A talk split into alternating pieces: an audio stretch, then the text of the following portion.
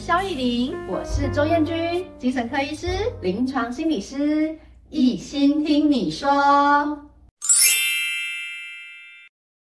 Hello，大家好，大家好，我是精神科医师萧亦伶，欢迎大家今天继续收听我们的一心听你说。那我们今天非常高兴邀请到我们的精神科医师许丰硕。大家好，许医师你好，我是精神科许丰硕医师。对于照顾者来说，因为这个失智症其实是一个很漫长，而且看起来是会慢慢、逐步、缓步再继续退化的状况。是，即便有用药物的治疗上，对。那但是就照顾者的感受来说，他会觉得，嗯，好像。我花了那么多心力陪伴，花了那么多心力照顾，但是不会好诶，而且只会越来越糟糕，越来越退化。那徐医师对照顾者有没有什么建议呢？是，刚刚肖医师讲到一个很大的重点哈、嗯，失智症不管你怎么照顾，嗯，哈，你在照顾的过程当中一定会遇到我很努力，对，结果病人还是继续恶化，对的一个状况，对，好。很挫折哎、欸，对，非常非常挫折啊！我当医师还好，因为我当医师的时候，我会看，都会有一些新的病人进来，嗯、会重新看到一点点希望。是，但是当你一直都长长时间照顾同一个病人的时候，嗯、会非常非常的绝望。嗯，好，因为我们平常在平我们在比较年轻的时候，都会都会觉得我们想要用成果来证明自己有努力。对，真的真的。对，我想要照顾他，让他变好，但。失智症好像就是比较难，是变好这个状态了。是，没有错，对，那是因为像阿兹海默症或中风，这都是属于一个没有办法恢复的疾病。嗯，好，嗯，那所以我们在照顾失智症的时候，事实上在照顾者自己的自我照顾上面就会变得非常非常的重要。是，好，那要该怎么做呢？是，大概几个点哈，需要提醒哈，就是我们尤其是直接照顾者，好，那失智症第一件事就是我们要先理解。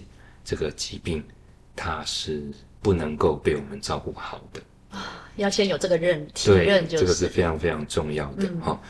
那如果如果像我们专业人员，我们第一件事就必须要帮助我们的照顾者去理解，我们在照顾的时候是需要知道自己只要有照顾，他今天过得好，那就好了。嗯，对，今天现在的状况好，现在过得好，那就好。嗯、是，对，那。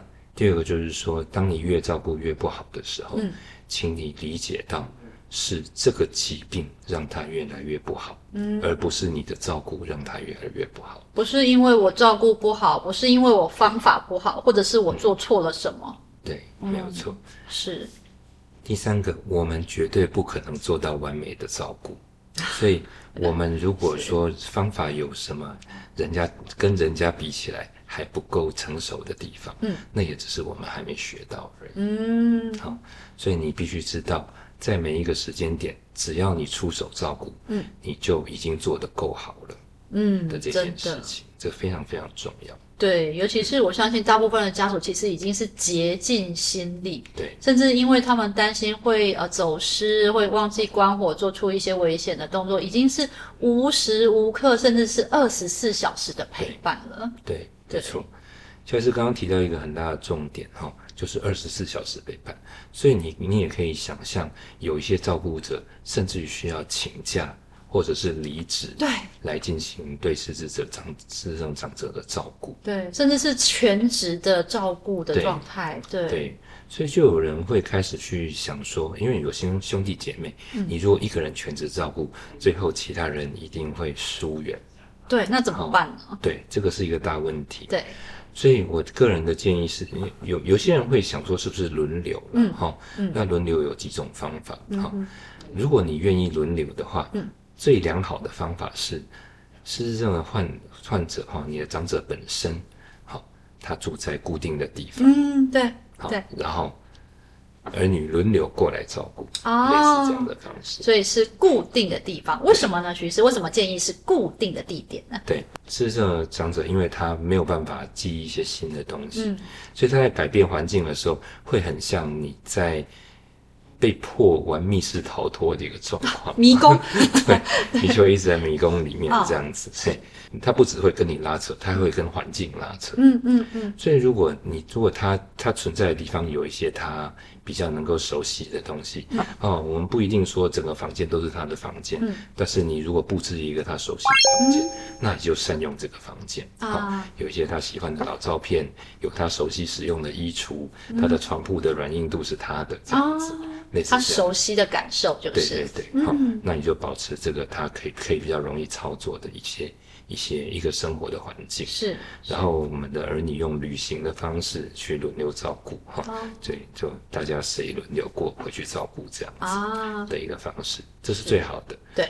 那第二个方式是，如果你势必要让长者去旅行，就是就是轮流的话，对，那长者移动的话，你每一个长每一个家都要有一个长者熟悉的房间。哦，所以尽量就是在每一个，如果真的要轮游的话，要在每一个地方可能布置一个相近相似的场域，这样子，让他让他每天都可以用相同的生活习惯起床，这样子，啊，这样会比较简单。对，这是一个很重要的方式，不然老人家因为记忆力已经开始在退化了，每天起床就是啊，又是一个新的环境，我又要记很多东西，又记不住的那个挫折焦虑，可能就会一直上来。对，哦，很棒的方式，哎。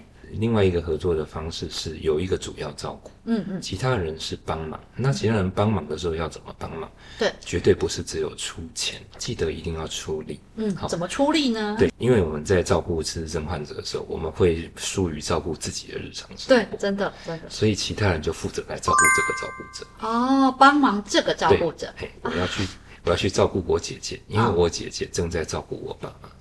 类似这样子一个概念。哦，这个概念很好哎，因为我们常常遇到很多呃家属为了要轮流照顾，或者是有一个只有一个主要照顾者，对，那其他的协同的，比方说兄弟姐妹回来的时候，反而是要指导这个主要照顾者啊，你怎么那个没做好，你怎么那个没弄好，但是主要照顾者就会觉得好挫折哦，明明都是我对，对。一直在照顾你们，回来就要东说西说，压力好大，对。哦，所以反而是要我们要照顾这个照顾者。对对，对。哦，哇，那是很贴心的建议。是，我的建议大概是类似这样子一个照顾模式。嗯嗯嗯。当然，有的人比较比较不好照顾的，可能就会需要使用到外籍看护工，嗯，或者是使用到机构。对。好，这样子的一个状况。那有的时候我们也会在。也会在是否请人照顾或是送到机构的这个事情上面会有所拉扯。对，真的。对，我们家属可能会觉得，哎，我是不是把妈妈、爸爸丢到那边去了？我们是不是不管他了？对，对，对，对。所以我们记得一件事，就是说，我们照顾者的生活品质，嗯，就决定了患者的生活品质。嗯。所以你如果你送到机构，是。或是请外籍看护工的前提是，你自己照顾的时候，你的生活品质会变得很差的话，嗯，那你请别人帮忙照顾是绝对是合理的。对，因为其实也很多听到很多社会案件是哇，照顾者一直忍耐，然后一直全心全意二十四小时的付出，但是负担太大到最后发生了一些相互的悲剧。对，没错。对，所以把自己先照顾好也是很重要的。对，很重要。但是，我想刚刚徐医师有提到，就是有一些机构或者是外籍看护进来，但我们常常会遇到的就是老人家，就是失智症患者说：“我不要，我不要外人进来，我不要别人照顾我。”对，那这时候我们当家属的该怎么办呢？是。对，这个就牵涉到我们这个 BPSD 的照顾技巧。我们因为我们跟家属在讨论的时候，常常会陷在一个陷阱里面，就是说、嗯、我不管今天长者他得了什么病，嗯，我都希望我能够尊重他的意见，嗯，我都希望尊重他的判断。对，因为他是我爸爸妈妈。对对对对对，好，啊我啊不我就不好。对，有这种感觉，真的会有那种感觉。嗯、对，但事实上，事实上，如果我们意识到我们的长者因为他的疾病，他的判断能力已经开始下降的时候，嗯、我们必须要更去提认到说，我们我们必须尊重他的身份，嗯，但是我们要帮助他的判断。哦，是，所以我们的目的做这些事情的目的，其实是为了帮助他。没错，嗯，所以所以长者当他不喜欢的时候，对，我们也不需要立刻纠正到他喜欢。你想想看嘛，我们失智症患者，假设他二十分钟之后会把事情忘记。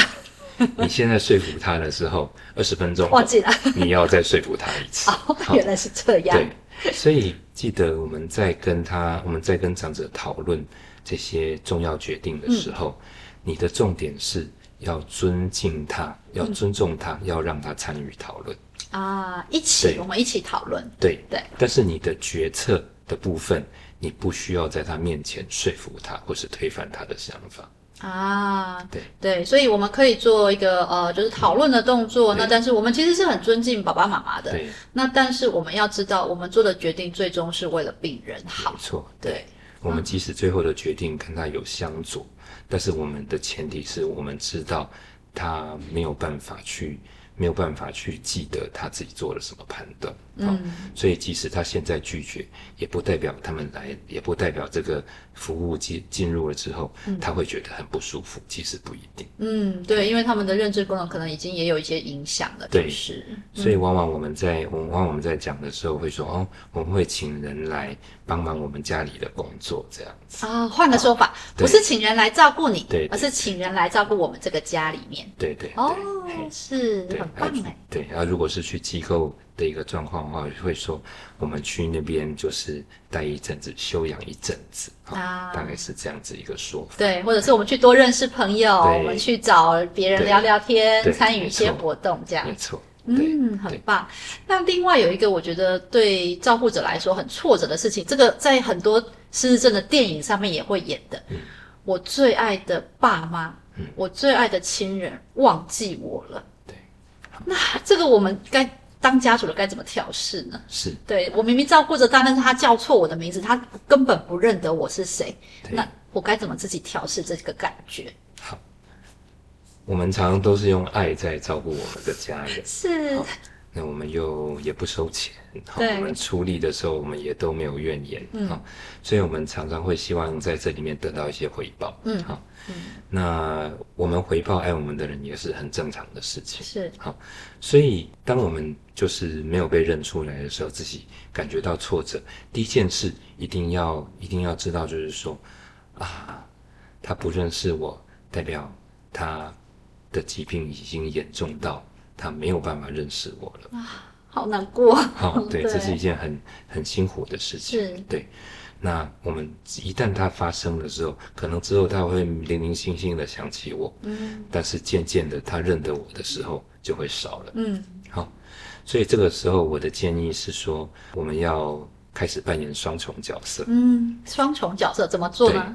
当他认得我的时候，我就扮演那个他认得的我。的角色、嗯、是，比如说他认得，他可能从我的脸型还知道二十岁的我。啊，对，那我就扮演那个二十岁的我。啊，哦，比如说他可能就会问你说啊，什么时候退伍啊？对对对，对我可能就会说啊，下个礼拜。啊，这样哦，是用这样的模式互动，对。对。对那如果他不记得是我是谁的时候，那我就跟他自我介绍，你可能可以先说啊、哦，我是你儿子，他可能，但他可能就会说。没有，我儿子不是长你这个样子。对，你不是，你不是我儿子，我儿子在花莲念书。对，嗯，嗯，好，那如果是这个样子的话，可能再过一下子，你再跟他说，好，那我是你儿子的朋友。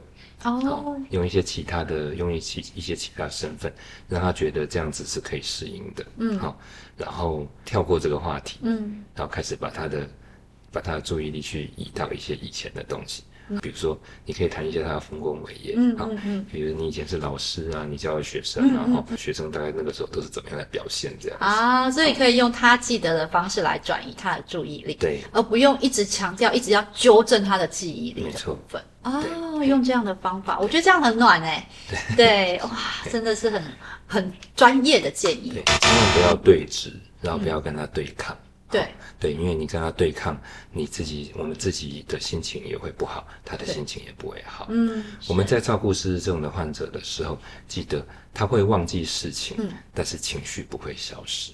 哦，嘿，对，哦，这件事情很重要。对对，所以说你安抚他的心情，比把这件事情讲清楚还要更重要。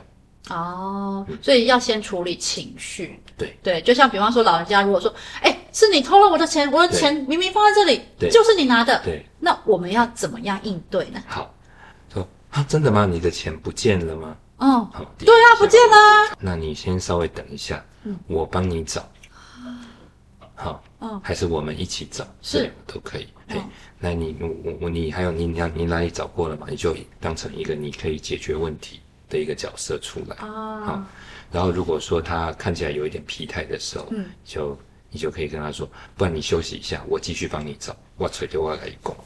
哦，用嘿帮助他解决这个问题的方式，而不是因为其实我相信很多家属会习惯是要想要导正他这个认知。对，比方说你钱就没有放在那里，钱明明就是没有我偷的，我们不要做这样的方式。对啊，哇，这是一个很棒很棒的技巧。对，其实我们也都是跟病人家属在学习。嗯嗯，有些病人家属他甚至于会把家里就一千块一千块这样藏藏了好几张。哦对，寻宝游戏。对，然后就东找到一张，西找到一张，嘿，然后他就可以，然后找到了之后，你再帮他收起来，再把它藏起来，这样子。啊，用一个寻宝游戏的概念，哎，这也不错哦，会有小确幸，对不对？对，会有小确幸。OK，好，了解。呃，今天跟徐医师学到很多，那我相信在照顾失智症患者身上，我们就像刚刚讲的，我大概觉得一个。一个家属大概也很难，二十四小时、三百六十五天，天天这样的照顾。那我们有没有什么资源可以使用呢？是，其实我们的我们的国家现在在长照二点零之后，其实已经有蛮多资源可以使用。嗯，好，所以最简单的方法就是你打起电话打一九六六。哦，一九六六。对，就问这个长照的资源啊。那我们可以知道，其实我们在路上都可以看得到，嗯、比如说有一些是日间照护中心，嗯哼，那有一些是失智症共照的共照的一些医院的失智症共照中心啊，然后还有社区的这个失智症照护据点。好、哦，这些都已经做的都蛮好的。嗯嗯嗯嗯。那有些是医院办的，有一些是民间的机构自己办的，哦、长照机构都会办这些失智症的一些照顾据点。它这个比较好的的的一点就是说，可以让失智症的患者他有一些可以社交的场所。嗯。他可以去保留他的剩余功能哈，比如说去那边，他可以做得到什么，他可以扫地，他就帮忙扫地啊，对对，而且他。他甚至于会觉得自己正在照顾其他的长者，这样子。对对对。那这这个就是长者的社交，我觉得这个就就会做得蛮好的。嗯，是。对，然后而且这样子可以让家人有一些暂时离开长者，可以去。过自己人生的一些的一些时间、嗯，喘息的空间，对，会有那个喘息的空间。对，对，好，所以我相信社会上也有很多的资源可以使用，就像刚刚许医师提到的，很多长照的资源可以使用。所以你如果不记得的话，记得拿起电话打一九六六。一九六六六六，OK，好，那今天非常谢谢许医师来这边，那告诉我们很多呃照顾者照顾自己的技巧，还有照顾老人家失智症老人的技巧，我觉得这些都是非常重要的分享哦。今天非常谢谢许医师，谢谢，谢谢萧医师，嗯。拜拜。